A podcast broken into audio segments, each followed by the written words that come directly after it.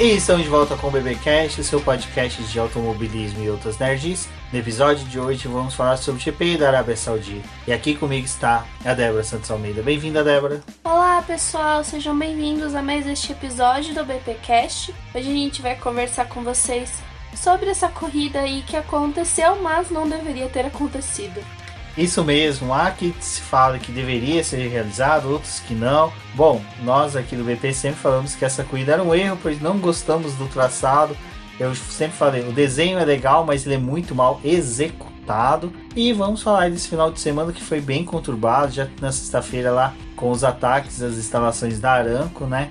Então a gente teve toda aquela possibilidade de não realização do GP Vamos discutir tudo isso e muito mais. Porém, antes, aquele recadinho de sempre aqui do Paddock. Não se esqueça de se inscrever no canal do Boletim do Paddock lá no YouTube. Também acompanhando a gente aí pelas plataformas de streaming, de agregador de podcast. Marque a gente nas redes sociais quando você ouvir, compartilhe com seus amigos, convide os a ouvir o boletim do Paddock e também avalie a gente nos agregadores. Apple Podcast e Spotify já possibilitam isso, a, a, avaliando a gente com qualquer estrela e também falando pra gente porque da avaliação auxilia aí no nosso crescimento e desenvolvimento. Não se esqueça também, se você quiser fazer parte do nosso grupo de WhatsApp, você pode conferir as campanhas de apoio, de financiamento coletivo aqui do BP, tanto lá pela plataforma do Membros ou pelo Apoia-se.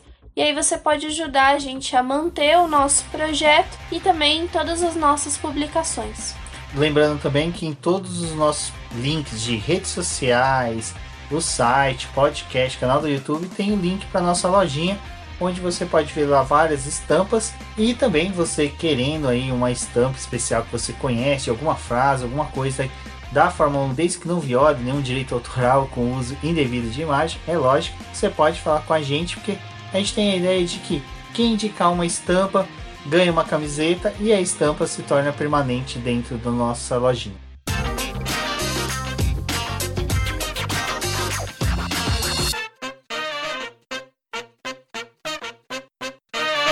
Bom, Débora, a questão lá da Arábia Saudita é bem conturbada e, antes de mais nada, eu sempre recomendo pessoal o BBcast, o que nós fazemos no Boletim do Paddock, é só a ponta do iceberg de todo o conhecimento que vocês podem ter sobre tudo, desde a Fórmula 1, das categorias de automobilismo que a gente fala, até de fatos históricos, questões de política, que são é, coisas que influenciam sim a, a, Fórmula 1, o automobilismo. A gente sempre fala que política e Fórmula 1 não tem como dividir, a gente sempre quer discutir com delicadeza e parcimônia para não ofender ninguém, mas sempre temos que tocar em algumas pautas. Dito isso, recomendo que, terminando de ouvir aqui, vai lá, pesquisa no Google, joga lá conflitos na Arábia Saudita para você entender um pouquinho mais do cenário político hoje e também recomendo bastante o Q3 Podcast, que foi antes da etapa de Jeddah do ano passado, onde que a Bia Rosenburg foi convidada das meninas lá do Q3 e ela explicou muito bem a questão do cenário político-econômico lá da Arábia Saudita. E agora eu e a Débora vamos falar um pouquinho do que aconteceu na sexta-feira, né, Débora? Porque foi assustador, foi assim uma coisa muito punk que a gente que tem um carinho imenso com os pilotos, com membros de equipe, com as equipes, com todos os envolvidos, não tava querendo ver aquele cenário de guerra que foi visto lá em Jeddah. É, pra gente lembrar que a etapa do Bahrein e a de Jeddah tiveram só praticamente é, cinco dias de diferença de uma para outra, né? Então não teve um tempo assim para eles poderem pensar ou analisarem o cenário. Simplesmente deixaram o Bahrein e foram para Jeddah. Só que esses conflitos não estão acontecendo de agora, né? A gente teve sim uma concentração de ataques durante esses dias, mas era, já é uma coisa que está acontecendo há um certo tempo. E antes da etapa do Bahrein já tinham é, sido identificados ataques de mísseis e também de drones. E tanto que no domingo pós-Bahrein até perguntaram, né, para a categoria: vocês vão realmente para Jeddah? E eles falaram: não, a gente está monitorando a situação e dependendo do que acontecer, a gente vai realizar a etapa ou não. E no final das contas, eles chegaram realmente a Jeddah e na realização do primeiro treino livre, ocorreu um ataque às instalações da Aramco, que é uma petrolífera, né, uma refinaria de petróleo, e ela ela é patrocinadora da Fórmula 1 e também da Aston Martin. E obviamente ficou aquela tensão, porque você tá vendo um circuito em que tá cheio do patrocínio da Aramco sendo mostrado e televisionado, né? E por mais que diziam que os ataques estavam sendo direcionados às instalações da Aramco, tentando também mostrar, né, tipo, atacar lugares que são importantes para a política do país, para a economia do país, é, e não tinham tido ataques a civis, achavam que tava tudo bem, que não ia acontecer nada com a Fórmula 1. Mas é meio complicado, porque você tá num cenário de guerra e como você. Guerra assim, né? Tipo de conflito, não tem como você assegurar que de uma hora para outra não vão mudar os seus propósitos ou não vão colocar a vida dessas pessoas em risco. Então a gente teve praticamente duas reuniões na sexta-feira, uma que aconteceu entre o TL1 e o TL2 e depois a gente teve mais uma reunião pós o segundo treino livre, onde a é, Fórmula 1 ali, toda a cúpula, né, teve que discutir se ia ter essa corrida ou não. Depois a gente viu aquela reunião com os pilotos que passou de quatro horas, porque ali tinham alguns que não queriam mais correr, mas aí começaram a surgir algumas conversas que a gente não pode nem confirmar ou não, porque a gente não tava lá. É, algumas pessoas dizem que sim, outras que não. Bom, ficamos com o benefício aí da dúvida, né? Exato. Uma coisa que é interessante, interessante assim, é bem preocupante pra vocês verem como realmente é o dinheiro comanda, né? O dinheiro reina, né? Como foi dito até pelo Lewis Hamilton e pelo Sebastian Vettel em uma coletiva. É, no, do sábado para domingo, o governo saudita com o Iêmen negociou uma trégua de três dias. É, é, o famoso dinheiro realmente paga, porque já era, até agradeço muito ao Carcará, o Luiz Medeiro, que é um cientista político, amigo nosso, que explicou isso, que é comum o Arábia Saudita meio que pagar para o Iêmen poder ficar quieto, vamos por dessa forma, durante alguns períodos, então ele vai lá, paga, desembolsa uma grana, né? Pra ele eles. mesmo financia, né? É, ele, é, exato. É, é, esse conflito é meio que financiado pelos sauditas. É uma coisa muito complicada, porque assim, os sauditas, eles geram conflito com o Iêmen e para meio que manter ele ativo, eles têm essas questões porque auxilia com que ele tenha auxílio dos Estados Unidos. É muito complexo. É uma coisa assim que para nós, é, aqui do Brasil, que é um país que a gente não não tem conflito com os países vizinhos é, desde a época. Acho que o último conflito que a gente teve foi a Guerra do Paraguai, que também é uma guerra que também é muito pouco falado. Também quando fala, se a gente for ver realmente o que o Brasil fez com o Paraguai, é, a gente não tem moral nenhuma para criticar país nenhum nesse ponto. Acho que também é, um, é uma questão que mostra que o país do Brasil sempre tentou evitar esse tipo de conflito, porque nosso passado também não é dos melhores. Então, dito isso, eu acho que foi feito esse cessar-fogo de três dias. Dizem que é um pouco para que a Fórmula 1 possa sair tranquila do país. É, os pilotos, os membros, os carros, tudo, e depois o conflito vai retornar, e aí é aquela coisa: a Arábia Saudita vai atacar o Iêmen. Então é, é, é, triste porque assim a Fórmula 1 vai sair do, da Arábia Saudita e para muitos de nós a gente não vai ficar sabendo como é que tá o conflito ali, como a Arábia Saudita tá atacando o Iêmen, quantas pessoas civis estão morrendo por causa de uma briga local, assim, que muitas vezes a mídia não, não discute, porque é uma coisa que não, não atinge a gente diretamente em questão de cultura. É, como está sendo de... a guerra da Rússia com a Ucrânia, que está mexendo todo com a política global. Esse, como é um conflito isolado e meio longe do que é a nossa realidade, o pessoal não se questiona muito do que está acontecendo. E eu até vi um pessoal mesmo no Twitter assim falando: "Nossa, mas tá tendo conflito na Arábia Saudita, tipo, eles estão indo correr lá e quando você procurava em alguns veículos não tinha nenhuma informação. E as coisas que estavam sendo noticiadas, muito estava vindo pela Reuters, que é uma agência de notícia e que a gente que é jornalista costuma consumir muito do conteúdo deles, porque eles realmente fazem esse processo de investigação e de recolhimento de informação e um repasse para o restante da, empresa, da, da, imprensa, né? E muito não tá, ninguém tava falando disso. Começaram a falar mais porque a Fórmula 1 tava indo para esse lugar. Assim como a gente já viu outras coisas também que aconteceram que eram muito peculiares de estar tá ocorrendo durante o mesmo final de semana do evento da Fórmula 1 e é noticiado. Mas isso é porque é uma categoria mundial e que atinge muita gente. E aí decidem falar sobre essas coisas. Mas do contrário, talvez a gente nem ficasse sabendo, talvez não fosse nem de interesse de muitos é, saber mais sobre isso. E tem outro ponto, né? A gente fala do conflito que tem lá na, na Ucrânia, mas é, muitos de vocês, e isso acho legal, que a maioria dos ouvintes do BBcast acompanham o Boletim do Paddock, eu sigo nas redes sociais, e eu vejo que muitos até interagem falando de algumas coisas que nem a gente tem conflitos diretos no continente africano e não são noticiados.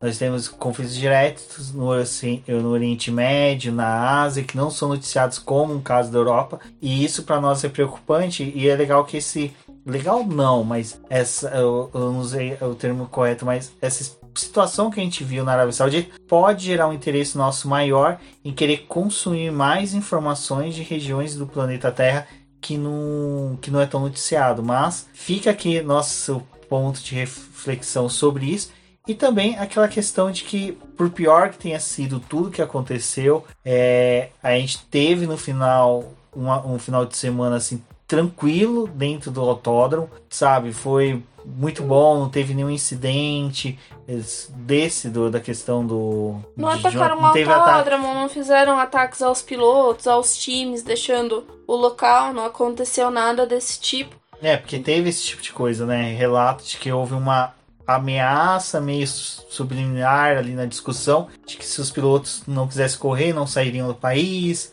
sabe? Isso não é algo difícil.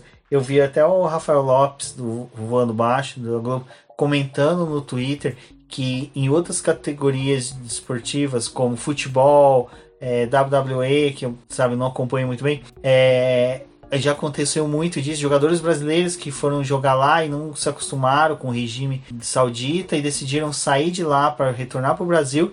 E eles simplesmente apreenderam o passaporte, impediram os jogadores de sair. E isso era uma coisa que poderia acontecer com os atletas. E até um incidente que para mim, mim foi o pior. E aí até eu recomendo vocês Sigam o, o, canal do YouTube, YouTube não, desculpa, do Twitter, perfil do Twitter do Fofocas do Podcast, que eles trazem muita coisa Fofocas interessante. Do paddock. É, fofo, é, Fofocas do Paddock, desculpa. Em que eles trouxeram de um Marshall, né, um fiscal, que ameaçou Lewis Hamilton, assim, diretamente, falando, olha, se acontecer um acidente como foi do Grosjean no Bahrein com o Lewis Hamilton, a gente não vai fazer nada. E ele foi afastado, depois ele pediu desculpas, é, no Twitter falando que não foi intenção dele, mas ele foi afastado das funções. Então, eu pra corrida já fiquei com essa aflição. Falei, cara, realmente, será que se acontecer alguma coisa, graças a Deus não aconteceu nada com o Deus Hamilton, mas se acontecesse, a gente ia ver isso na tela, a gente ia ter essa, essa, essa esse fato acontecendo de um, de um fiscal deixando de agir porque era o Lewis Hamilton, que dizem que foi uma das vozes mais ativas para a não realização do GP após o atentado? É, são várias questões aí que a gente se pergunta, né? E até mesmo o fato de alguns pilotos terem corrido mesmo assim. Mas é difícil da gente saber realmente as conversas que aconteceram, porque também tem relatos de que meio que depois que a, a matéria da BBC foi publicada, até perguntaram para um pessoal lá se eles realmente tinham sido ameaçados. Alguns ficaram meio estranhos com a pergunta, outros falaram que não e deram aquela resposta padrão que o governo saudita tinha assegurado que não tinha nenhum problema para a realização da etapa, que eles conseguiam garantir a segurança de todos. Enfim, né? A gente não tem como saber é, mais sobre isso, a não ser que alguém fale, talvez nem fale, porque a gente tem é, relatos de coisas bem complicadas de lá. Mas por outro lado também a gente teve alguns comentários do pessoal da própria Fórmula 1 que foram xenofóbicos, que também julgaram ali as pessoas daquele país é, muito pelos seus preconceitos. Então é até difícil de falar sobre esse assunto. Te recomendo que vocês tentem pesquisar ou saber mais sobre esse conflito, porque se ele continuar durando, né, agora que a Fórmula 1 deixou o país, é também interessante para a gente poder saber, porque isso também envolve com a realiza tipo, a próxima realização dessa corrida, porque é uma prova que chegou aí para o calendário da Fórmula 1. A Aranco ela também é, fornece muito dinheiro para a Fórmula 1 através do seu patrocínio então, para eles é muito rentável ter esse patrocínio, esse apoio da Aramco. E a gente não sabe, né? Tipo, vão romper depois que isso aconteceu ou vão fingir que nada é, ocorreu e ano que vem vão voltar para lá novamente. É, vai lembrar que, por exemplo, quando a gente fala de como a gente tem que acompanhar isso, esse conflito já existe desde 2015, então foi antes da Fórmula 1 decidir ir para a Arábia Saudita, então a Fórmula 1 já sabia da existência desse conflito, então a Fórmula 1 é meio que conivente com essa situação. E para quem está se perguntando por que a gente às vezes tem meias palavras com essa questão do conflito da Arábia Saudita, vai lembrar do assassinato né, do jornalista Jamal Khashoggi, que foi um jornalista que é, que foi assassinado na embaixada saudita na Turquia e até o próprio príncipe da, da Arábia Saudita foi envolvido. Então é, é, é, algo bem complicado de se lidar. Então, dito tudo isso, acho que deu para vocês entenderem um pouco do cenário. A gente já está aí com 16 minutos de podcast em que a gente gastou bastante para situar vocês. Porque que, principalmente eu e a Débora, vocês viram que estavam muito preocupados, bem preocupados com a realização do GP no Twitter. Não era uma questão de mimimi, como eu vi algumas pessoas vindo falando com a gente, mas é porque. O alarde sem necessidade. É, e tem aquela coisa. Eu entendo os pilotos que não queiram correr, porque assim, você correr ter, sendo realizado aquele atentado, você dá teu aval que você está concordando com a postura do país em que você está. Mas a gente sabe que todos os empregados ali, sem exceção de Lewis Hamilton ao Latifi, todos são empregados todos são funcionários. Do Toto Wolff até o Jos Capito também são empregados. Então, assim, todos eles têm contrato para seguir. E é que nem a gente que é empregado de uma empresa que às vezes nos façam funções, alguma coisa que a gente não gosta de fazer, mas nós fazemos porque nós somos empregados, nós temos essa obrigação. Se a gente não quiser, a gente perde nosso emprego, o mercado se fecha para a gente e aí, o que, que é do nosso futuro? Então, é a mesma coisa acontece com eles. Então, eu entendo todos os lados nessa discussão que vai desde o piloto que não concordou com a realização do GP e o cara que falou, cara, eu não posso fazer nada, sou funcionário, sou um jovem piloto que estou começando agora a competir. Bom, agora, né, Débora, a gente tem a questão aí da disputa que está sendo do, do, da temporada, né? Vale lembrar aí que nos últimos anos a gente viu Mercedes Ferrari disputando o título, e vale lembrar que sim, foi Mercedes e Ferrari a grande disputa. Depois foi Mercedes e Red Bull só no último ano. E agora a gente vê pela primeira vez a Mercedes fora da disputa aí até agora dos títulos né, de construtores de pilotos. E a Ferrari e a Red Bull disputando palma a palma ali. Red Bull saiu zerado de, do Bahrein, mas parece que na Arábia Saudita ela quis conquistar os pontos perdidos ali buscar reagir dentro do, do, campeonato. É, foi um fim de semana inteiro novamente de disputa entre Ferrari e Red Bull, onde o Leclerc fez muita questão nos treinos livres de tentar ficar à frente do Verstappen e liderar as atividades, enquanto a Red Bull também estava ali se esforçando para poder manter os carros nas primeiras posições. É, obviamente a gente vai olhando que talvez o cenário para próximas corridas, a gente não sabe como é que vai ser o desenvolvimento desses carros, mas em algumas pistas provavelmente a gente vai ter quase que uma Red Bull e uma Ferrari se isolando ali nas primeiras posições e depois a gente vai falar do restante do pelotão, porque é isso que tá acontecendo, né, por enquanto. Então, durante o fim de semana é isso e muito também da força de vontade das equipes mesmo marcarem território, porque se elas começam a mostrar ali que elas têm um pouco mais de força, que elas devem ser temidas, os outros o rival começa também a se posicionar em pista, pensar em questões estratégicas então tem muito desse poder aí desse jogo que essas duas equipes estão fazendo. É só a segunda corrida do ano, mas essas briguinhas aí já começam a dar um tom da temporada. Por enquanto as coisas estão bem respeitosas, mas vamos ver até onde isso vai se dar. Olha, a minha aposta é que vai ser longa essa disputa. Meu medo é que o pessoal lá do grupo dos apoiadores do BP apontou é a Ferrari começar a decair, né? A Ferrari começar ali ter aquela Mesma coisa que ela passou em 2017, 2018, que era um carro que fazia frente bonito para os carros da Mercedes. E durante o curso do ano, a Mercedes cresceu, evoluiu e a Ferrari se apequenou. Então, mas vale lembrar que o cenário também da, da Ferrari naquela época era totalmente diverso. O... Ela estava em fase de reestruturação, né? Tava vivendo outras coisas. O Vettel também tinha perdido é, o engenheiro dele lá na equipe, então o negócio não tava fácil.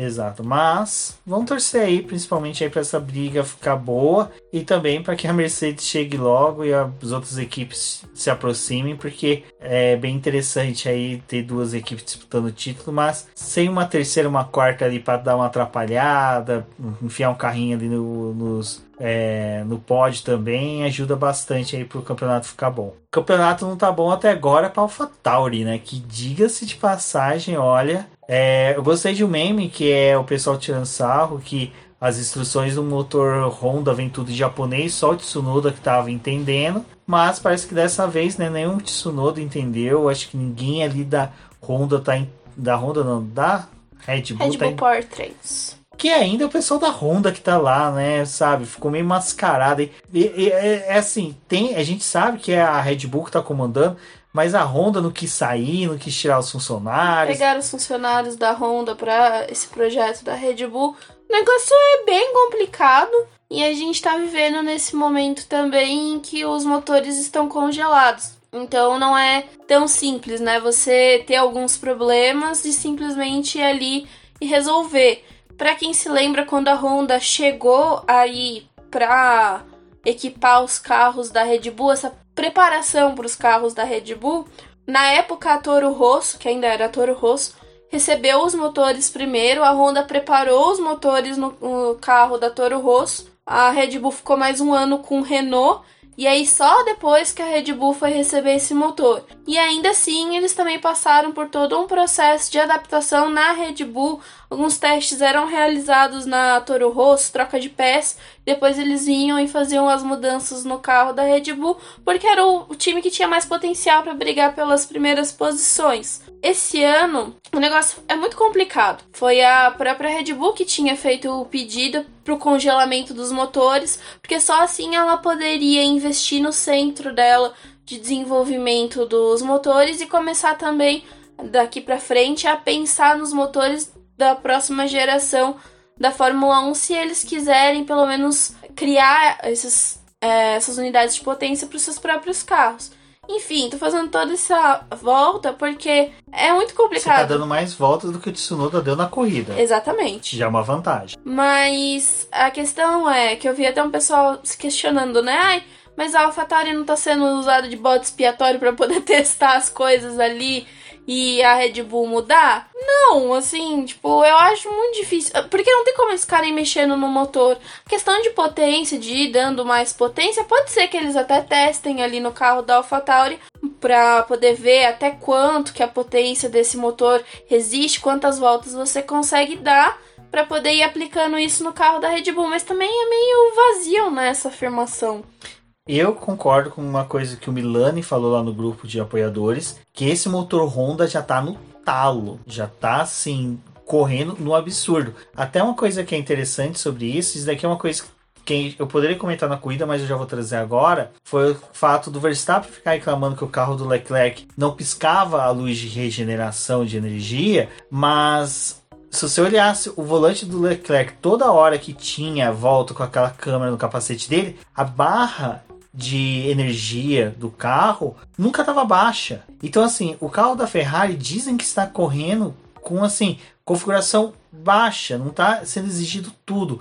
Já o Honda tá. Então assim, eu não duvidaria que realmente o carro da Ferrari está correndo assim, olha, não exija, vamos começar gradualmente, sabendo assim do desempenho aerodinâmico depois ir para o motor, exigência dele, né, de desempenho, mas por hora vamos Conforme o carro vai desenvolvendo, a gente vai aumentando a potência. né? Exato. E o, a Honda não, a Honda já tá no talo, porque todas as quebras, tudo que aconteceu, até o que aconteceu no final da corrida com o Gasly, que ele saiu mal do carro, né? Daí depois a gente vai falar um pouquinho mais sobre isso. Mostra que ele teve que exercer um, um esforço físico muito grande. Olha que o Gasly é um dos pilotos assim mais atléticos que tem, do que é o cara que tá no peso correto. Não é tão baixo, também não é tão alto. É o piloto ideal ali para um carro desse. Então, cara, tem alguma coisa de errado com o motor Honda. Eu não duvidaria que assim a corrida inteira o Verstappen, por exemplo, correu com o motor no modo segurança e só no final ali exigiu muito e que realmente ali é, é, assim, eu acho que o mesmo alerta que já tá na Mercedes piscando lá desesperado, berrando, na Honda, hum, Honda na, na Red Bull começa a piscar agora, de que, olha, gente, a gente já tem que começar a pensar na confiabilidade desse motor. Bom, é uma coisa que vai ser necessário uma investigação, porque depois que a gente teve o incêndio do motor do carro do Pierre Gasly no Bahrein, eles precisaram trocar, fazer as trocas dos componentes, também fizer praticamente o Gasly recebeu um carro novo para esse GP, porque eles também tiveram que fazer a troca do chassi, que era algo que a gente não imaginava que ia ser trocado, mas eles resolveram ir com um carro novo para não ter dor de cabeça. E por outro lado, também o Tsunoda passou por trocas também dos elementos ali do motor e que é algo que obviamente chama é, muita atenção, né? Porque ele teve problema no treino livre, depois é, esses problemas também voltaram a aparecer ali antes da largada, foi um dos motivos para o Tsunoda não ter corrido. É, eles já tinham visto uma outra questão e aí também identificaram a perda de pressão de óleo. Então, assim, é uma coisa que já está recorrente. E como já tivemos o abandono de três carros né, no Bahrein, e agora do Tsunoda, obviamente, é um, os times que a gente vai ficar mais de olho, porque não é a primeira vez que a Red Bull, Honda, enfim, é, lidam com abandonos, com questões ali do motor, mas esse ano é, a situação é toda mais delicada. E a gente não sabe também se assim, porque para competição dos abandonos, porque eles querem passar essa ideia de uma Fórmula 1 mais competitiva. Se o problema não é com o desenvolvimento dos carros, se o problema está sendo com o motor, talvez eles vão ter que é, fazer alguma modificação nesse regulamento ou entrar em consenso com os times para que algumas alterações possam ser realizadas, é, porque tem vários tópicos ali que eles falam que pode ou não pode, precisa de autorização da FIA e talvez a FIA vai precisar realmente dar uma autorização aí antes do previsto para que as coisas se ajeitem. E agora, né, Débora, classificação. Que olha, a gente já teve uma surpresa ali no Q1 que foi a eliminação do Lewis Hamilton. Para quem aqui acompanha o BBcast, o boletim do paddock, sabe que todo santo ano a gente se encontra ali no setor A, menos no ano de 2020. 2021 a gente ficou no H, uma galera ficou no A, mas lá em 2017 no setor A nós realizamos o último caso de abandono do Lewis Hamilton até hoje, que foi uh, a gente colocando o boné ali no Fernando Brandão Campos da Mercedes. Para quem não sabe, o Fernando Brandão Campos é aquele cara que é a zica em pessoa. Desde aquela época, Lewis Hamilton não abandonou e foi algo que foi muito interessante. Eu não me recordo quem publicou, mas eu lembro quem compartilhou, que foi a Bárbara Mendonça, que foi os números do Lewis Hamilton comparado com o Michael Schumacher, que os dois estavam empatados com o número de mesmo número de largadas para uma mesma equipe. Schumacher tinha 179 pela Ferrari e o, e o Lewis Hamilton também estava com 179. O Lewis Hamilton dessa vez ultrapassou o Schumacher mais um recorde, mais um recorde, um, um número ali que me chamava muita atenção de comparando os dois é que Schumacher tinha 31 abandonos, né, pela Ferrari e o Lewis Hamilton só tinha 9 abandonos. Ou seja, o nível de confiabilidade que esse carro da Mercedes dá para o, o, o Lewis Hamilton, principalmente para ele obter todos os números dele, é exorbitante e como é, o Lewis Hamilton também é um piloto consistente que, se abandonado no Q1, por exemplo, é um exemplo de que ou o carro tá tendo falha, ou tá tendo quebra, ou você não tá bem. E tipo, o cara ficou quase 5 anos, sabe, sem, sem eh, ser eliminado no Q1. É, é, algo absurdo se você parar para pensar para a Fórmula 1, principalmente para ele que viu todos os competidores que estão contra ele terem saído no Q1, sabe? Ou não ter conseguido largar, ou batido. Então, assim, é algo. Assim, foi chocante pra gente ver isso, né, Débora? Não foi algo que a gente esperava. Tudo bem, a gente tá vendo o carro da Mercedes não tão bem, mas abandonar no Q1 não era algo esperado. É, assim, acho que tem controvérsias, né? Porque o, o terceiro treino livre mostrou os carros da Mercedes todos embaixo ali na tabela de tempos estavam é, todos os carros abaixo do top 10. Então era realmente algo que talvez desenhava uma o que poderia acontecer na classificação. O Russell estava um pouco melhor nos desempenhos ali do terceiro treino livre, que é quando o pessoal faz as simulações de volta rápida e prepara o carro para classificação, porque é aquela sessão que antecede, né, a atividade, então eles acabam trabalhando mais com os pneus macios, é, tanque vazio, para poder já deixar o carro mais alinhado para o que eles vão apostar durante a classificação. E o Hamilton já estava tendo muita dificuldade. Então, assim, por um lado a gente falou, né, de brincadeira que ah, ele vai ficar no Q1 e realmente ficou. E a Mercedes ela tá tentando descobrir o que funciona para eles, o que vai dar certo. Foi uma coisa que a gente até tinha falado em live. É era difícil de dizer se a Mercedes realmente ia conseguir ter algum ganho nessa corrida, porque estava muito próximo do Bahrein. E agora eles querem sentar entre essa etapa e a etapa da, da Austrália, né, para poder verificar o que eles podem fazer, o que eles podem mudar para essa corrida, porque como Bahrein e Jeddah eram muito próximos, foram ajustes e mudanças pontuais. Eles não conseguiram fazer muita coisa. Trocaram ali a asa, fizeram algumas modificações assim pontuais no carro, mas nada comparado com que tendo alguns dias a mais aí eles consigam dar uma olhada. Então assim, a situação realmente dos carros da, da Mercedes e que estão com os motores da Mercedes ainda está sendo verificado. Porque não é possível que é, a desgraça né, atingiu só esse povo. É, uma coisa que eu achei interessante sobre isso que você está falando, eu acho que realmente a gente vai saber o que está acontecendo com os carros da Mercedes, porque assim, tá muito nebuloso ainda. Ninguém fala exatamente com, clare... com clareza o que está acontecendo, o que, que realmente está pegando esses carros. É golfinhada, é o motor que está ruim. E pela nova regra que tem esse ano, né, Débora? Que quando as equipes trazem uma atualização, elas têm que informar e explicar o que essa nova atualização faz no carro. Eu acho que é só aí realmente que a gente vai ter. Porque, por mais que seja, a gente viu atualizações de assoalho. Uhum. A gente viu ali o pessoal da Alpine, por exemplo, colocou aquela lança né, no assoalho do carro dos pilotos. Os assoalhos mudaram bastante. A Alpha Tauri, por exemplo, que a gente viu remendando toda hora o assoalho com fita. Que é uma coisa que para mim é um absurdo. Para quem conhece, sabe que é automobilismo, remendar peça com fita é o cúmulo, assim, porque você vai gerando peso e uma deformação. Né? É, então, e a gente ainda não teve esse reporte delas. A McLaren, a pintura do carro.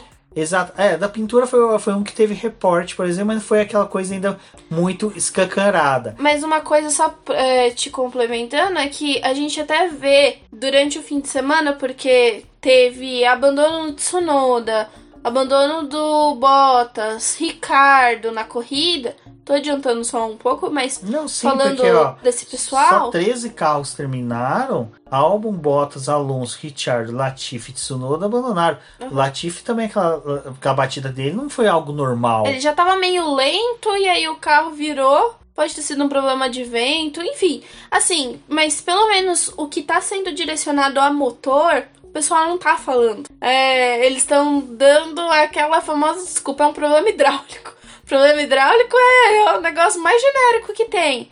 Acho que a AlphaTauri foi a que mais deu a, um detalhe, assim, que foi o negócio da pressão do óleo. Mas o pessoal tá fugindo muito pela tangente quando vão falar dos problemas dos seus carros, porque ninguém também quer cantar seus reais problemas pros seus adversários, que é onde eles podem ganhar alguma coisa de você, né? Exato, então realmente eu acho que só quando tiver alguma atualização inconsistente que a gente vai ter. Eu tô, eu tô na esperança dessa nova regra. Eu não sei se vai ser aplicada, porque é, eu tô hum, assim, só se vocês que são ouvintes saberem aonde que eles estão divulgando isso, porque eu não vi nenhum reporte dessas atualizações. Hum, só aquelas que realmente o pessoal do Motorsport já faz, do GP Technic também já faz, mas só que da Fórmula 1 em si, de pegar os membros das equipes e cada um explicar, eu não vi até agora. É, eles estão fazendo isso com a FIA, né? A FIA tá recebendo a, essas mudanças. Mas até onde eu tinha entendido, isso também ia ser passado para a imprensa para poder divulgar para quem acompanha a categoria entender por que, que você muda tal asa para tal circuito, por que, que você está fazendo essa mudança no seu carro, por que, que você acha que isso vai ser efetivo. Isso eu não consegui ver ainda, tem esse, essas coisas tão detalhadas. Então o negócio ainda não tá tão palpável do que que tá sendo mudado. Tudo bem, são duas corridas só, né? Mas vamos ver aí para as próximas o que aqui vai ter de explicação. Alguém cria um perfil no Twitter, transparência já na Fórmula 1 para a gente poder ter essa transparência nessas atualizações que até agora não teve nada. Bom, Débora, enquanto que a gente fala do Lewis Hamilton que foi quicado no Q1, um piloto que já tá ficando com saudade desse de ficar no Q1 e tá tendo que se acostumar com Q2 e Q3 é o George Russell que fez uma excelente classificação, né? Olha, é, o Joca, como é chamado lá pela nossa querida amiga Ana Molinari, do podcast,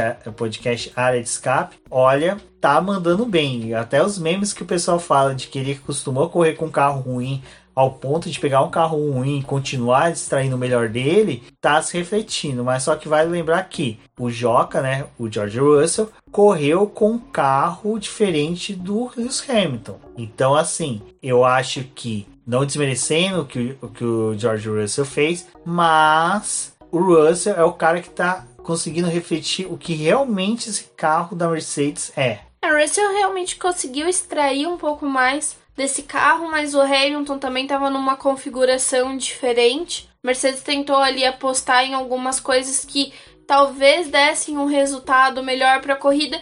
E realmente, se a gente olhar para a corrida do Hamilton, não foi uma corrida ruim. Não. Ele conseguiu fazer ultrapassagem, a questão ali deles irem para um lado diferente, de optar pelo pneu duro, para o Hamilton ficar mais tempo na pista, ter mais chance é, realmente tinha colocado ele dentro do top 10 com esforço, mas ele estava dentro do top 10. Então talvez eles comecem a trabalhar essas configurações diferentes para os dois carros para poder entender o que, que eles podem extrair de maior potencial. E a gente tem que lembrar que Hamilton e Russell são dois pilotos completamente diferentes. Alguns times conseguem fazer isso, né? De trazer mudanças para os seus carros e tentar extrair coisa, extrair o melhor de seus pilotos, e outros não, ficam batendo na tecla de que os dois pilotos que estão ocupando aqueles carros têm que conduzir exatamente igual e extrair o mesmo do carro. A gente tem que falar também, assim, tipo, puxando para um lado comparativo, é o que está acontecendo na Ferrari. A gente está vendo tanto o Leclerc quanto o Sainz indo muito bem com seus carros, mas o Sainz ele não chegou no potencial dele com esse carro da Ferrari essas duas corridas ele falou: eu preciso entender um pouco mais, é, fazer mais simulador, entender mais o que está acontecendo com esse carro, para que eu consiga extrair melhor do, mais coisas do meu equipamento. O meu potencial é de ficar ali junto com o Leclerc, eu não estou conseguindo. Então, assim, a mesma coisa está acontecendo ali na Mercedes. Vi um pessoal falando, ai, mas é que o Hamilton não é tudo isso. Cara, ele ganhou sete títulos, ele já provou que ele tinha para poder provar. Ele tá passando por uma fase também de adaptação com esse carro, assim como todo mundo do grid tá passando. É, vale lembrar do seguinte, né? É, sobre o pessoal que fala que Lewis Hamilton, até a, a Nath, né, a Natália De Vivo lá do F1 Mania, fez essa pergunta no Twitter de se você não é fã do Lewis Hamilton, me justifique o porquê, né? Uma coisa mais ou menos assim, eu não me recordo a pergunta exata. Eu fui dar uma lida nos comentários, o que mais me chamou a atenção é ele é um piloto mediano, ele tá mostrando que ele é. A Cara, mesma coisa que falavam do Vettel. Não, ele, o Lewis Hamilton, ele é um piloto que ele tem uma vitória em todas as temporadas que ele passou. E ele já correu com carros que para mim foram muito piores. Que esses carros que a McLaren fez ali entre 2010 e 2012 são carros horríveis. Ele conseguiu vitórias, ele conseguiu fazer corridas espetaculares.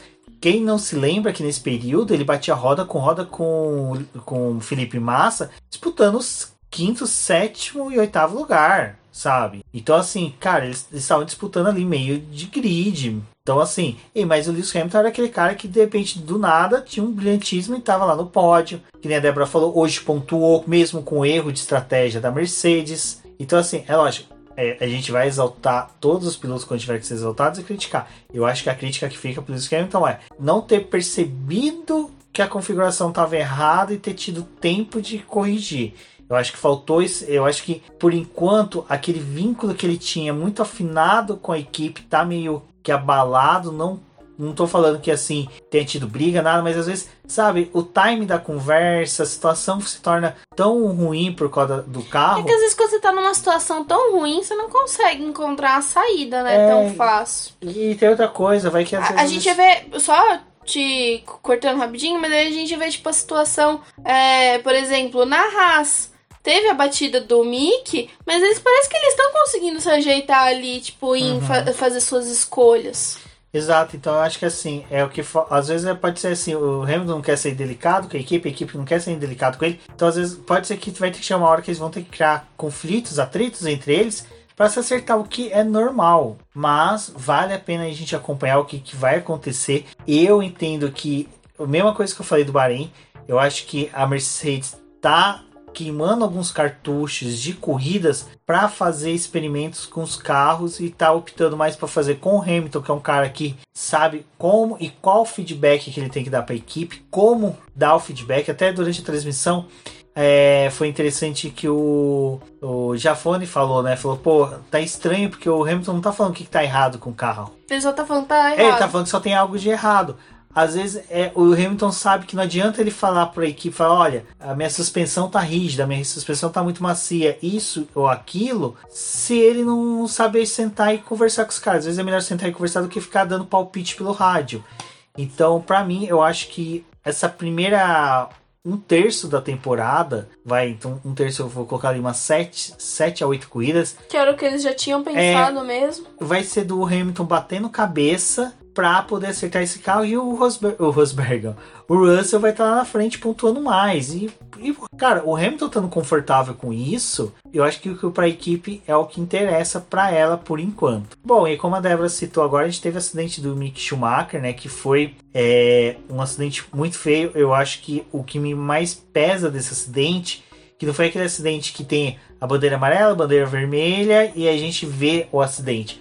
Foi que a transmissão tava filmando um carro na hora. Cara, pra mim foi assim, sabe aquela coisa de você viu o acidente, você não tem como desver, o que tornou ele muito pesado, sabe? Então assim, graças a Deus Mick Schumacher saiu ileso, uma prova mais uma vez que a Fórmula 1 evolui muito a segurança. Pra quem era crítico do halo, mais um ali carimbinho no halo de vida salva, porque a gente vê um dos pneus dianteiros vindo com tudo para a cabeça do Mick e o halo salvou perfeitamente. E Débora, foi um acidente muito feio, né? É, acidente da Fórmula 1, assim, é, é, é sempre muito feio, né? Porque a gente vê o, o quanto que esse impacto e. Bom, já teve é, outras coisas na história do automobilismo aí que trouxeram perdas de pilotos, enfim. Então, ver o acidente ainda mais com a câmera focada ali no Mick foi horrível. E foi uma coisa que eles nem conseguiram cortar, porque a câmera tava nele. Então, tipo, tinha o ângulo ali da, da, da batida, né? A, a coisa boa, assim, é que a gente vê que esses carros estão tão avançados em tecnologia e que é um ponto muito bom que apesar de, poxa, tipo, é, talvez estejam regredindo em questão de desenvolvimento dos carros da Fórmula 1 pelo peso que eles têm hoje em dia. Tipo, com todos os equipamentos, combustível, piloto, quase uma tonelada cada um desses carros correndo. Mas tem muita segurança. Célula de sobrevivência funcionou, funcionou ali também aquela questão do rompimento do motor e do tanque de combustível. A gente não viu um novo incêndio como ocorreu lá no Bahrein com o Grosjean. É, todas essas coisas foram repensadas e, nossa, novamente, né, uma batida com um carro da Haas tão feio, da forma como aconteceu com o Mick, ele saiu dali do acidente já conversando com o pessoal. Hoje, durante a corrida, né, enquanto a gente tá gravando esse podcast, ele tinha ido pro circuito para poder é, ficar ali com o pessoal, mesmo com dores. Então a gente vê que as coisas avançaram realmente na Fórmula 1. Foi feio pela imagem que é, mas o piloto tá bem. Então é, a gente fica feliz com todos esses avanços tecnológicos que tiveram. E não gostaria de ver um acidente, não gostaria de ver ainda mais em Jeddah, que, enfim, né? Assim, os relatos dessa pista são péssimos pelo, da parte dos pilotos. E mesmo todas aquelas mudanças que tiveram do de aumentar um pouco a barreira para poder dar mais espaço para os carros, também o fato de ter botado soft wall em alguns lugares, é, foi um ponto que os pilotos falaram, tá, mudou, realmente mudou, mas a gente não tá sentindo nenhuma mudança, porque a gente anda aqui na pista e tá tendo os mesmos problemas, é uma pista rápida que a gente pode dar num muro. Sabe? Tipo, não é qualquer circuito de rua. Tem outros circuitos de rua que são muito bem executados. Singapura funciona muito bem, Baku acho que talvez é um dos melhores exemplos assim também de circuito de rua que funciona. E a gente não tem isso em Jeddah e os pilotos reclamaram bastante. Fora aquelas zebras assassinas, que foi justamente uma zebra assassina que acabou é, catapultando o carro do, do Mickey, né? É, até sobre essa zebra, é interessante a fala do Lando Norris, em que ele fala que que a zebra parece que foi medida para o carro do ano passado, né? Que era um carro mais alto e os carros desse ano são mais, ba mais baixos. Então é uma zebra que não funciona para a configuração atual. Então tem que ser revista para próximas corridas. E é algo que realmente precisa, porque ela, como a Débora falou, se torna uma catapulta. Simplesmente o carro foi do Mick Schumacher, por exemplo, foi jogado contra o muro e o piloto não pode fazer nada. Ele simplesmente, como diria o Galvão, virou passageiro. Bom, e na classificação a gente ainda teve, né, a Aston Martin. Ai, nossa, eu... Pode falar.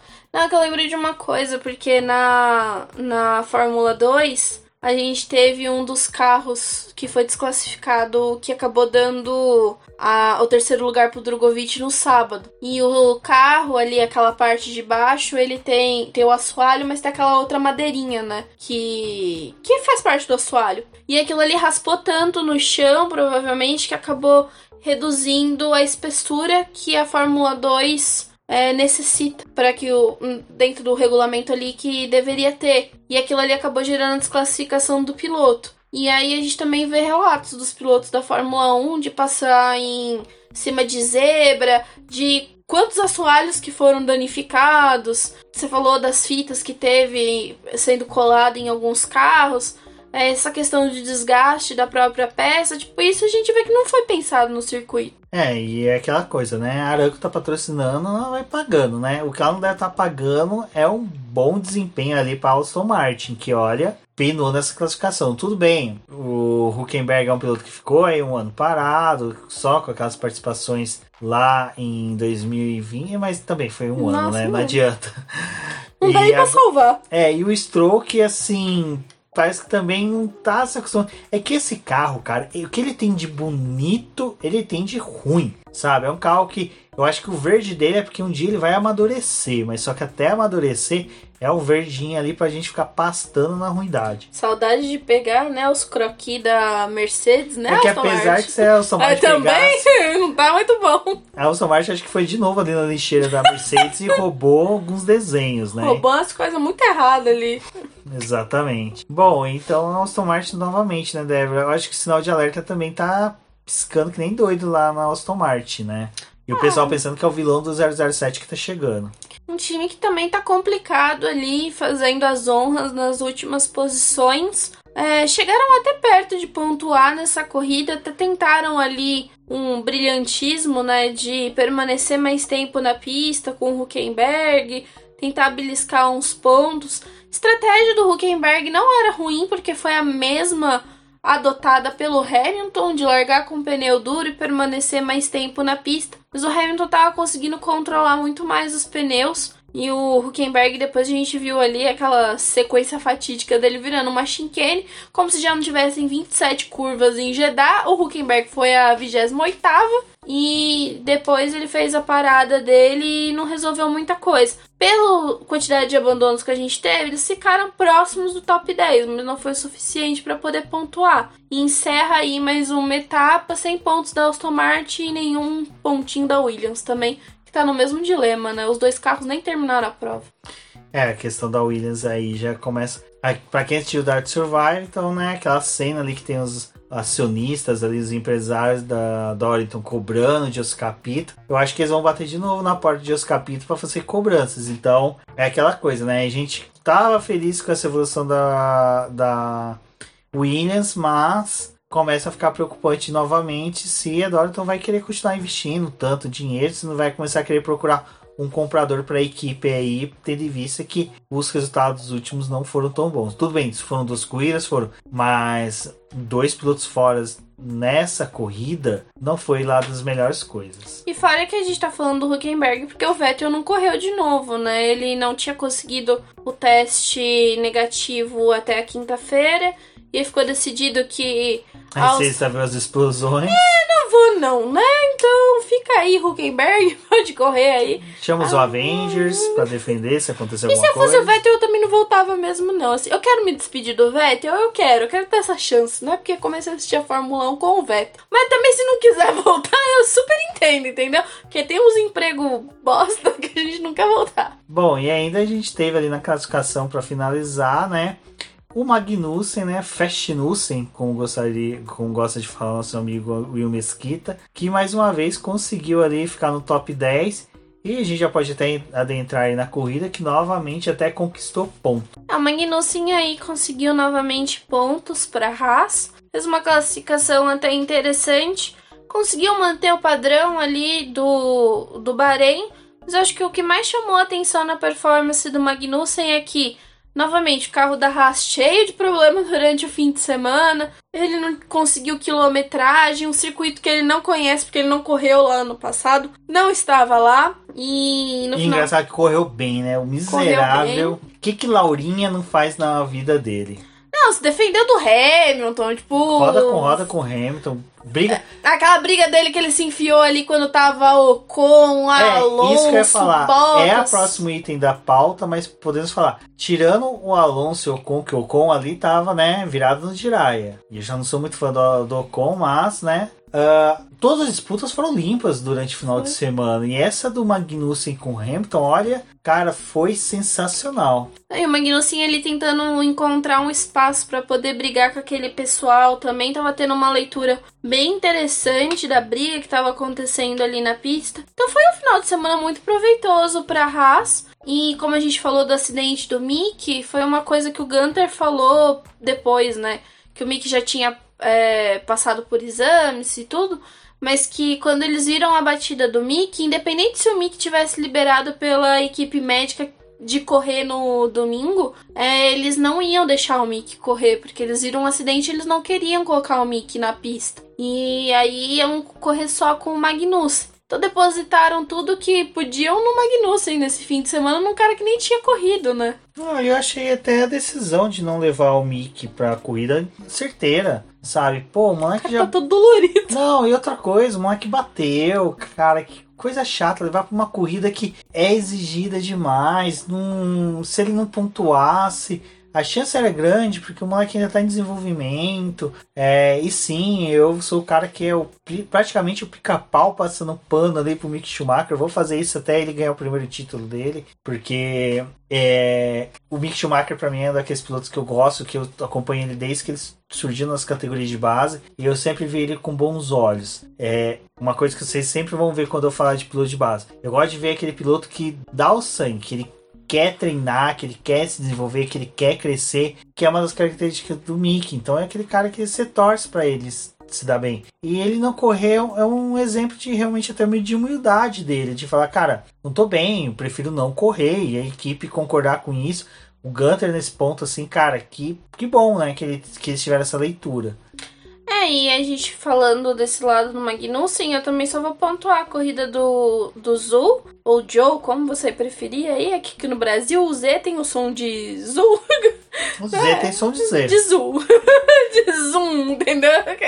A Fórmula 1 fez a propaganda no passado, não tem nada a ver com isso. Mas é um piloto que, nossa, ele lidou assim esse fim de semana também, foi difícil para ele. Ah, na largada ele não largou bem, porque ele teve problema, pra, parece que de novo do unstall. Foi ultrapassado, caiu lá para último, veio conquistando posição de novo. Aí teve o problema lá da questão dele ter sido punido por ter ganhado vantagem na pista ao permanecer é, na posição. Foi punido com 5 segundos. Depois tomou no drive-thru porque a Alfa Romeo não cumpriu a punição direito. E o moleque terminou em 11 primeiro. Tudo bem, teve a quantidade de abandono que a gente falou, mas ele terminou em 11 primeiro. É aquilo que, a gente, que eu falei na última corrida. É, nada cai no colo na Fórmula 1, sabe? Nada, assim, eu, eu sempre eu, evoluí esse pensamento, né? Meu pensamento é tipo um Pokémon, ele dá umas evoluídas. Às vezes dá uma regredida, mas evolui às vezes. Ah, que é do. Se o cara não entregou na pista, ele não vai estar tá na posição de conseguir. Isso é uma coisa que a gente vai comentar daqui a pouco. Se ele não acelerou, se ele não foi bem, se ele não fez uma estratégia decente, se ele não fez uma leitura de corrida boa, cara, ele não vai conseguir chegar ali em décimo, que nem o Lewis Hamilton, ele não vai chegar em décimo, ele não vai conseguir o pódio que ele conseguiu. Se ficar estagnado igual o Bottas, não consegue. Exato, exato. Então, assim, não vai conseguir. Você vê, o cara pegou, é a segunda corrida dele na temporada, pô, ele chegou em 11 na frente do Huckenberg e do Stroll, do Stroll que já tá aí batendo no, com o álbum, e sabe? As adversidades que teve Não, na corrida, é, né? Então, assim, cara, a corrida do, do Zou foi sensacional. Pena ali que não teve mais um abandono pra ele conseguir um ponto, coitado. Mas, assim, mais pô, um é, é aquela coisa, para ficar na confiança, para dar confiança pro menino. E a Débora falou da embreagem, eu lembrei de uma coisa. Na Fórmula 2 no ano passado, principalmente quando ele estava lá, a questão da embreagem, todos os pilotos sofriam. O hum. ponto da embreagem do carro da Fórmula 2 é horrível. O da Fórmula 1, o moleque tá se acostumando. Às vezes é uma configuração que ele ainda não aprendeu, que ele não manjou, que ele ainda, pô, só duas largadas, sabe, que ele teve até agora.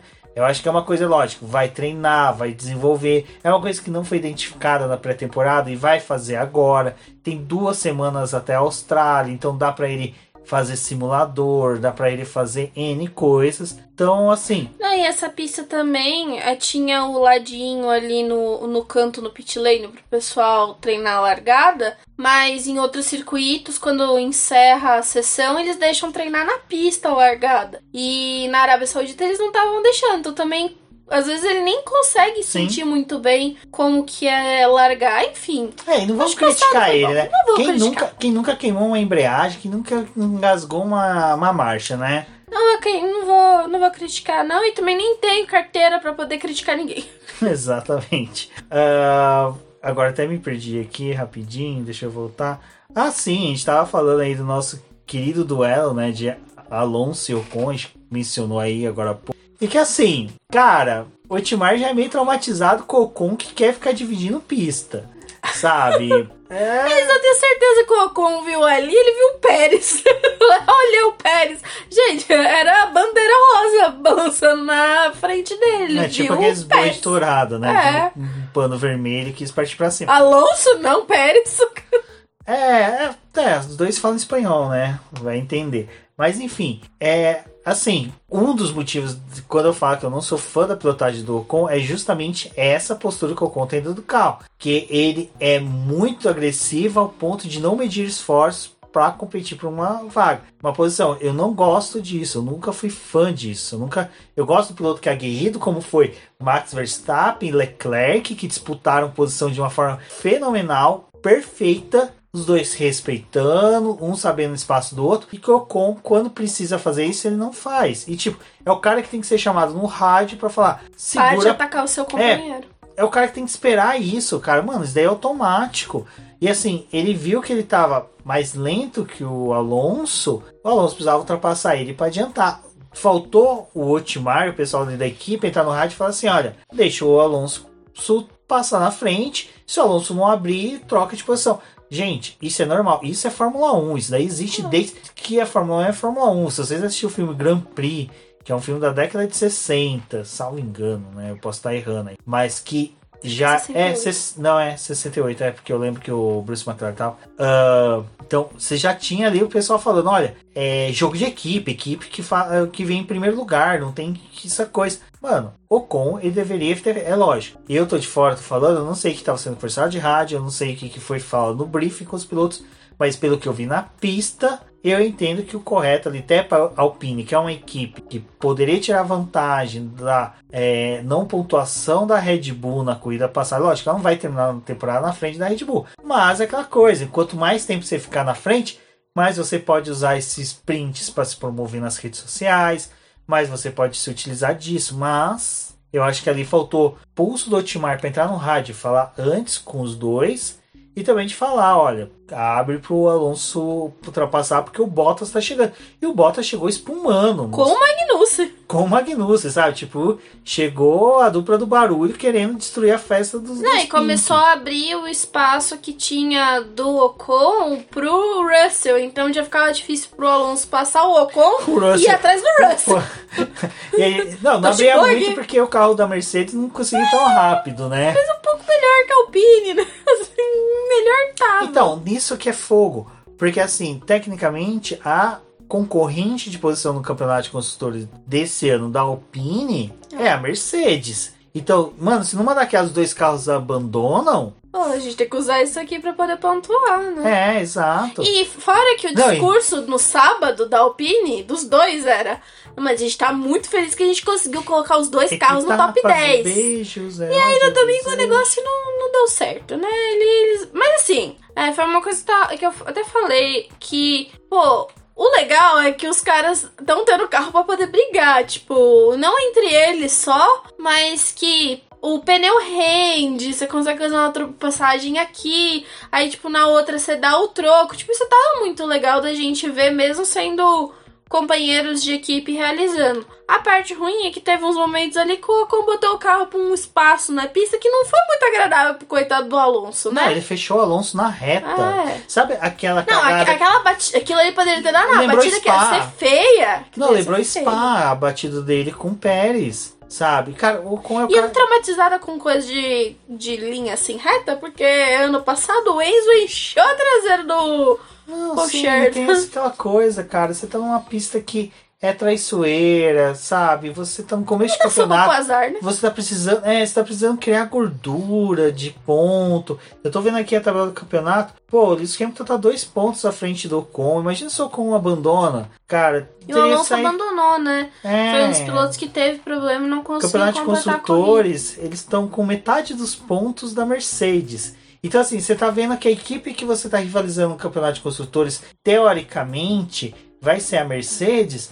Cara, o cara tá tendo lá. E assim, vale lembrar que a McLaren ho- hoje pontuou e pontuou bem com o Norris. Daí eu já vou falar rapidamente que é também uma ilusão essa pontuação da McLaren. Mas assim, McLaren pontuou com 6 pontos, a Alpine com 8. Então, pô, se a McLaren revida, se a McLaren evolui, acerta esse carro, sabe? Então, E é os adversários que eles tiveram no campeonato de 2020, né? Então acho que as coisas não podem ser ignoradas. Mas é, de uma semana para outra, acho que a Alpine até foi melhor nesse circuito, conseguiu não, andar mais, é muito assim. boa.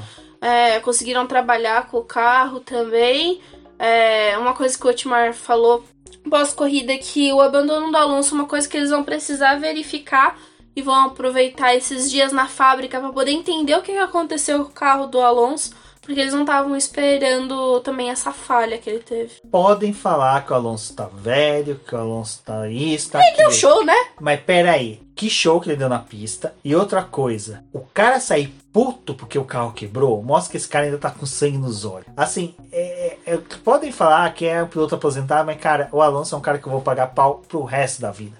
Sabe, pra quem, pra quem acompanha automobilismo ali, os- até os bastidores, saber o que, que esse cara faz, sabe? Saber com o que, que é a presença dele é muito foda. Então, assim, é, eu torço muito pra que a Alpine dê certo, mais por ele e por causa do Piastri. Eu quero mesmo que o Ocon, sabe, perca a vaguinha pro Piastri, pra mim seria lindo. Mas assim, né, já que tá Você com o Ocon tá ali... já pedindo pro pessoal desligar o podcast. Mas não faça isso. Vamos Não, dar cara, é- para o Ocon.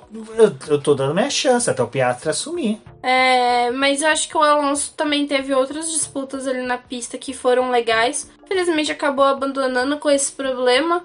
Mas é um piloto que realmente tá muito aguerrido pra poder conseguir conquistar pontos. Ele tava pensando no time, né? Até ali os momentos que ele brigou com o Ocon foi muito consciente dele de escolher o espaço na pista.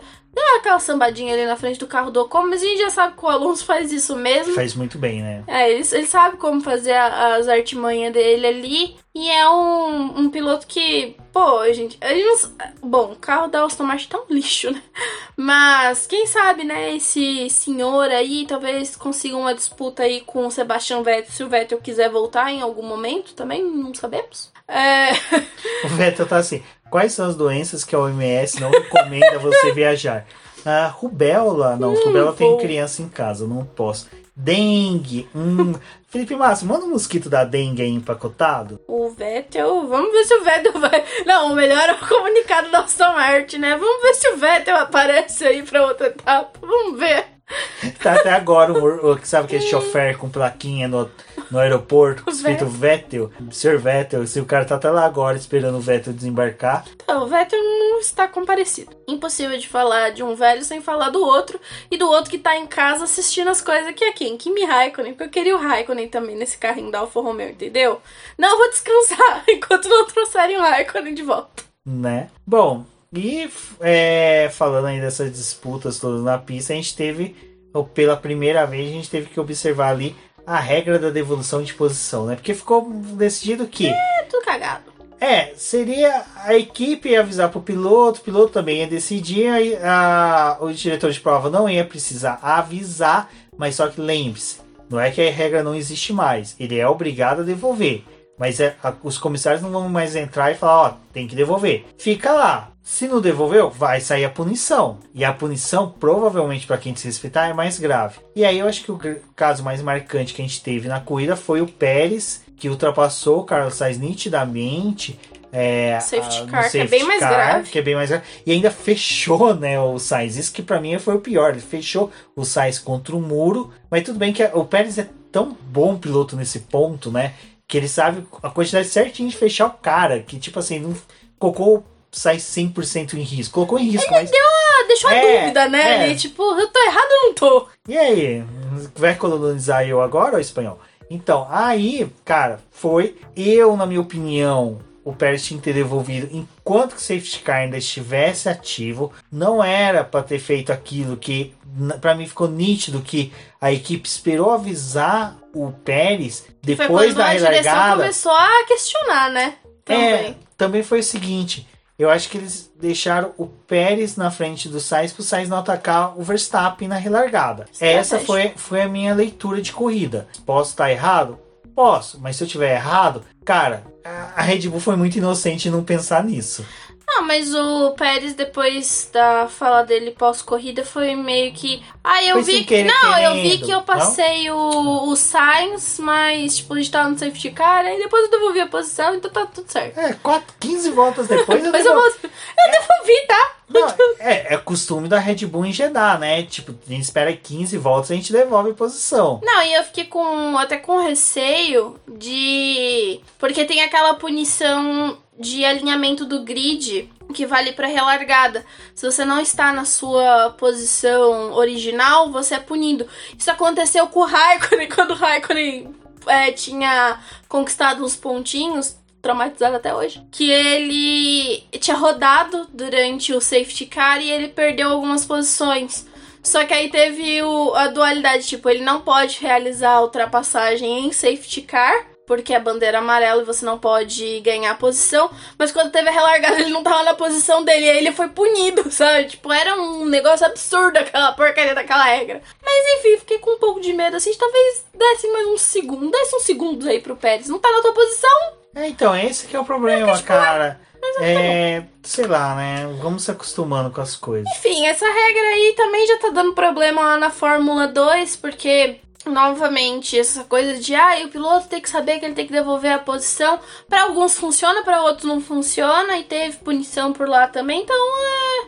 vamos ver como é que vai ser isso na Fórmula 1. Mas é difícil, porque tipo, agora a gente ainda tá aprendendo a lidar com isso, mas se as coisas começarem a ficar mais complicadas nas próximas corridas, que realmente começar a estabelecer as forças que vão duelar, não sei se isso daí vai ficar tão bem definido. E o que a direção está mostrando é a gente tem uma dá uma tolerância nas voltas de, de, de início de corrida, né? Eles ainda estão tolerando ali na primeira volta, porque tá todo grid próximo.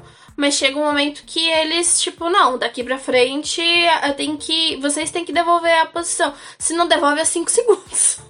É, então, isso que eu começo a ficar com medo, porque agora a gente vai começar a ter mais pistas normais, é. circuitos, né? Onde que a possibilidade de você ter uma escapada é maior numa disputa.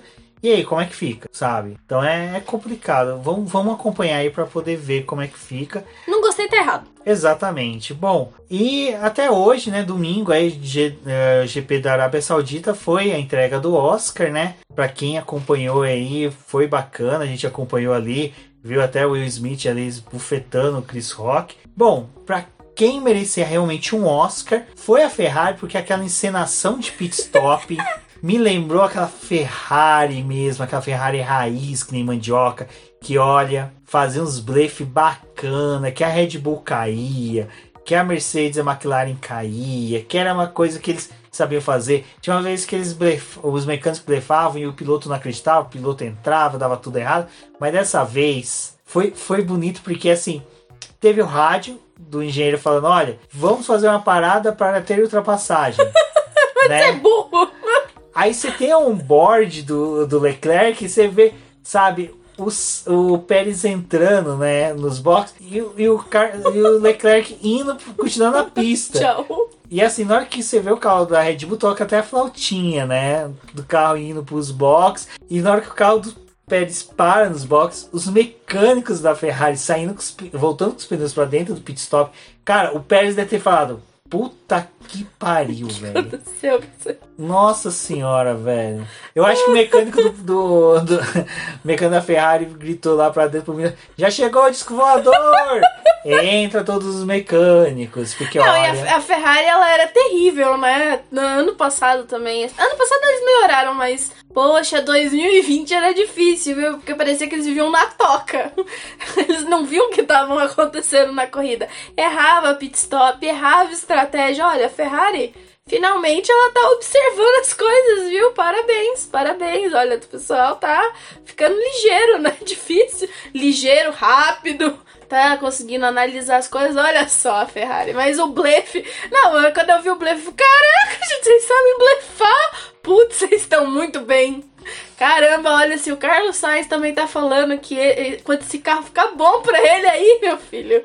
Olha, porque pro Leclerc já deu certo, já venceu muito. Exato. Bom, e já e, não, e, e, só completando, né? Que aí o pessoal fala, ah, mas o blefe, não sei se ia dar certo ou não. Porque teve. Não, só é blefe quando dá certo. Quando não dá certo, ele seguiu é, o plano. É, não, ele seguiu o plano. É, ai, é mas plano. não sei se, o, se o blefe ia dar certo, porque logo na sequência teve a batida do Latifi. Não importa! o, o, o Pérez estragou com a corrida dele ali, porque ele parou. E aí foi muito legal, porque. Legal assim, né? Porque depois a fala do Pérez foi, ai.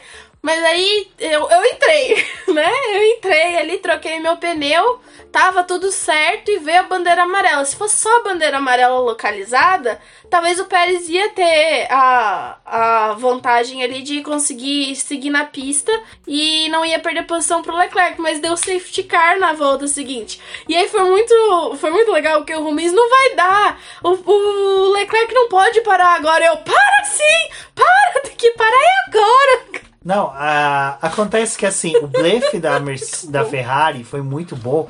eu já até, até descostumei de falar de blefe da Ferrari, que eu ia falar blefe da Mercedes. Aprendeu com eles, roubaram é. o estrategista deles de lá, entendeu? Por isso que tá esse pandemônio. Exato. Mas por que, que o blefe ia dar certo? Porque é uma leitura de corrida que que deu bom. Porque assim, todo mundo tá sabendo que quando você volta pra pista com pneu novo, você volta, tipo, ferrado. Teu pneu tá frio, você não tem grip, você não tem aderência. Aquele asfalto ali é um tapete, tava demorando. O Pérez ia carros... voltar de pneu duro. É, então, ele ia voltar numa condição muito pior. Ele não ia conseguir responder. O Leclerc, cara, tava com o carro muito afinado, não ia conseguir responder. Mesmo que não tivesse. Em cima, né? Um do é, mesmo que, mesmo que tivesse o, o, o Leclerc voltasse e fizesse até um pit stop, voltasse atrás do Pérez, cara, ele ia conseguir pegar o Pérez. O Pérez não estava tendo um rendimento tão bom na corrida. Ele não estava conseguindo abrir um gap tão grande assim para uma resposta de pit stop para Ferrari. E a gente pode falar que esse pit stop, né, o, o único pit stop que a gente teve na corrida porque foi uma prova definida em uma parada só nos box por conta do, do desgaste dos pneus que não estava sendo tão elevado, principalmente do composto duro, é, foi interessante porque esse foi o pit stop que determinou o restante da corrida. Porque nessa situação o Pérez teve que devolver a posição para o Sainz, ficou com o quarto lugar ali, a, a corrida dele praticamente acabou ali, e o Leclerc foi jogado para a primeira posição mas tendo como adversário o Verstappen, que ficou atrás dele ali, e aí a gente viu algumas voltas deles disputando. É, foi muito legal essa briga deles. E depois, novamente, quando a gente teve lá a ação do virtual safety car, mais próximo do final da corrida, foi quando o Ricardo, o Bottas e o, o Alonso tinham abandonado. Que aí a gente voltou também a ter a disputa das primeiras posições, que foi com os dois. Então esse pit stop também foi o que deu a mudada ali de quem é que tava brigando pela ponta. Mas que a Ferrari acertou, acertou muito dessa vez. Talvez pode ter gastado toda a sua sorte agora, mas vamos ver, né? Bom, né, Debbie? E nesse ímpeto da vitória entre os dois pilotos, vale lembrar que Leclerc e Verstappen fizeram novamente uma disputa belíssima na pista. Os dois pilotos, assim, sabe, se respeitando bastante. A gente viu o melhor dos dois, o melhor do Verstappen, o melhor do Leclerc, aquilo que a gente gosta do Verstappen, que é o cara que briga, que não fica contente, que reclama no rádio, que sabe, é, tá brigando, tá correndo atrás, é rápido, sabe, pô, e é o sangue do campeão mesmo de Fórmula 1. E o, e o Leclerc é o cara que quer ser campeão e que, assim, a gente percebe que o Leclerc é aquele cara que já tá certo da pontuação que ele tem, dessa gordurinha que ele criou da primeira corrida. Então ele soube dosar, ele poderia ter sido mais agressivo com o Verstappen, mas ele perderia, sabe, teria grandes chances de abandonar a corrida e acabar zerado, então aquela gordurinha seria perdida, mas a disputa dos dois foi fenomenal, foi linda de se ver, aquela disputa que a gente gosta, a gente quer ver. E mais uma vez foi legal que é, o Leclerc, novamente, eu falei, gente, não é para ofender o Verstappen, nem para zoar ele, é que a brincadeira do Leclerc, aquele, é tão natural ver o Leclerc, sabe, manipular o adversário, tipo, você quer me ultrapassar agora? Beleza, eu tenho DRS ali na frente, me ultrapassa. Nossa, o Leclerc fazendo escolha do lado de fora da pista pra, tipo, Sim. se defender do, do Verstappen e ele, ele, ele tava muito malandro, porque isso, ele, né? é, ele, ele reduzia muito na, na parte sinuosa ali do circuito para entrar nas primeiras curvas. E aí depois ele acelerava. E foi uma coisa que o Leclerc falou, né? Depois da corrida, ah, eu sabia que o nosso carro da Ferrari estava melhor no trecho sinuoso, que é onde tem 27 curvas naquela porcaria daquele circuito, né? Mas tem a parte mais sinuosa ali do, do segundo setor. E foi ali que ele estava tentando tirar mais tempo. E quando tinha a abertura do DRS, ele conseguia negociar ali com o Verstappen. Três zonas de DRS foi suficiente para eles ficarem nessa de ah, passa, não passa. E o, o Leclerc ele tava com uma leitura muito boa, porque ele sabia que o Verstappen ia vir e talvez não ia saber escolher o lado nessa ânsia de querer passar logo para poder até refrigerar o carro, né? E o Leclerc abusou disso por bastante tempo. Infelizmente, o Leclerc, o que ele ia fazer foi realmente algo que eu achava que ia acontecer, só não ocorreu porque a gente teve a bandeira amarela do álbum, que o Leclerc falou que chegou um momento ali que ele tinha carro para poder ultrapassar o Verstappen, mas ele sabia que eles iam continuar brigando com a questão do, do DRS. Então ele tava esperando, tipo, as últimas duas voltas da corrida, né? 49 a 50 mais ou menos, para poder tentar passar o Verstappen e aí ele ia abrir e vencer a corrida, porque eles iam parar de ficar brigando. Mas deu a bandeira amarela, então não tinha mais o que ele fazer. Tipo, o setor que ele ia usar de DRS tava com bandeira amarela. Então já é uma boa que no próximo corrida, com certeza, o Leclerc não vai ficar nessa. Ele vai pensar, pô, se tiver uma bandeira amarela, alguma coisa. Né? Porque isso é uma coisa que os pilotos também já tem que ter em cabeça, né? Que com o novo formato da Fórmula 1, não é só eles que estão disputando posição, outros pilotos também estão disputando. Então a chance de ter um incidente a qualquer momento é grande. Então eles não têm mais que fazer essa estratégia. Pô, daqui cinco voltas eu tenho que tentar uhum. ultrapassagem. Não, eu tenho que ultrapassar agora e abrir a vantagem agora. Então, assim, cara, é, eu torço piamente que esses carros evoluam mas não evoluam como era antigamente deles se isolarem, sabe? Esse carro ele tá perfeito porque o DRS está sendo funcional, ele tá sendo muito bom, sabe? Até o Sérgio Silvelli tweetou sobre momento. isso, exato, que se tornou uma estratégia junto da corrida, o uso do DRS, que não era, já existia antes, né? A gente viu até o Kimi Raikkonen e o Lewis Hamilton, Lewis Hamilton, não, desculpa, Kimi Raikkonen e o Felipe Massa na China, se eu não me engano, 2014, 2015, o Massa fazendo isso. Num trecho ele aproximava do Kimi, outro ele deixava o Kimi ultrapassar ele com DRS, porque depois tinha DRS para ele. Enfim, é algo que já existia, mas nessa temporada, com os carros não tendo mais aquela questão do, do vácuo, não da turbulência, da velocidade, do desgaste, tá sendo ótimo, tá sendo sensacional. Então, assim, eu acredito que a gente possa ter uma temporada muito rica, muito promissora e com várias possibilidades na pista. Então, isso que vai ser bem legal de se acompanhar daqui para frente. É, eu acho que a gente vai ter algumas equipes se isolando, assim, tipo, no meio do pelotão e travando as suas disputas. Ainda vai ser muito difícil a gente ter uma, uma aproximação, tipo, dos 20 carros que, ai, sei lá, pode ter zebras acontecendo ao longo do campeonato. Acho que ainda é difícil porque a gente tá num teto orçamentário que ainda tá tentando afunilar as coisas, a questão do desenvolvimento dos carros ainda também tá começando nesse limite de, estipular limites para os times, que antes as coisas eram muito desenfreadas. E mesmo agora, mesmo na questão de desenvolvimento do carro, todo mundo tem que pensar quantas horas de túnel de vento tem, o quanto que você quer gastar, qual vai ser o melhor momento para poder implementar um pacote grande aerodinâmico no carro. Então, tudo isso também vai dar vai acho que dando uma mexida nas forças que a gente tem, mas eventualmente a gente vai ter alguns times talvez se isolando, até que a gente tenha uma categoria mais competitiva. Mas que foi legal ver a disputa deles, a do Alonso com o Ocon também. Pelo menos é, tá sendo agradável ver esses novos carros em pista e ver que tem a oportunidade do piloto chegar e ultrapassar o outro e na, na volta seguinte o cara não tem que ficar lá tão atrás esperando para refrigerar o carro, para sei lá, daqui duas, três voltas retomar uma disputa que às vezes nem ia para frente, que morria ali mesmo, né? Porque o carro já tinha desgastado. E também a gente torcer para que as quebras é, comecem a reduzir nas próximas corridas, porque é um grid muito pequeno, né? 20 pilotos, Tsunoda já não tinha é, conseguido largar, o Schumacher já não ia correr, então, tipo, já eram dois carros a menos.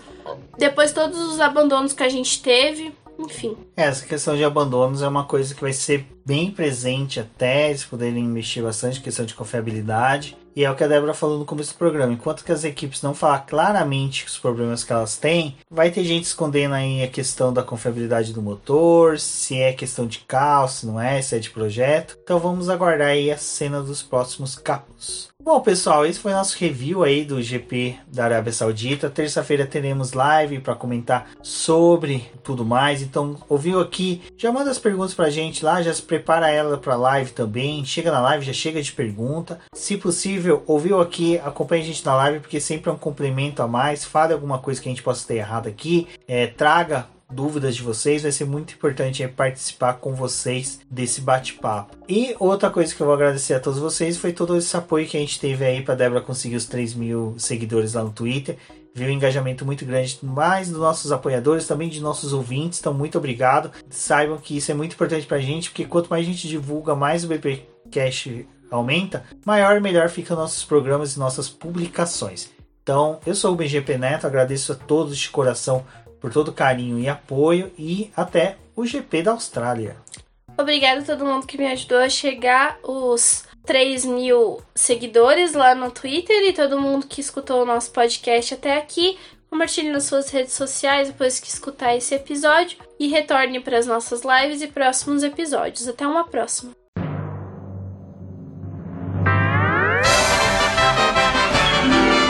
E agora vamos agradecer nossos apoiadores, aqueles que auxiliam o Boletim do Paddock através do financiamento coletivo e contínuo do Apoies. E são eles, Ricardo Bannerman, Maia Barbosa, Eliezer Teixeira, Luiz Félix, Arthur Felipe, Rafael Celone, Will Mesquita, Antônio Santos, Rogério Furano, Helena Lisboa, Cássio Machado, Carlos Del Valle, Bruno Vale, Eric Nemes, Bruno Shinozaki, Alberto Xavier, Will Bueno, Ricardo Silva, Beto Corrêa, Fabrício Cavalcante, Arthur Apóstolo, Sérgio Milano, Melquiades Veloso, Micael Souza, Ezequiel Bale, Silney Messi, Rafael Arílio, Rafael Carvalho, Fábio Ramiro, Lauro Vizentim, Maria Ângela, Thaís Costa, Rafael Catelã, Jane Casalec, Carlos Eduardo Valese, Tadeu Alves, Paula Barbosa, Ale Ranieri, Leandro Nogueira, Bianca Mês, André Brolo, Bruno Lima, Ivan Grego, Maicon Tavares, Talita Santos, Diego Machado, Gabriel Sawaf, João Guilherme, João Rai e Gustavo Frigoto. Muito obrigado a todos aqueles que apoiam o Boletim do Paddock e auxiliam no nosso desenvolvimento e crescimento. E se você quer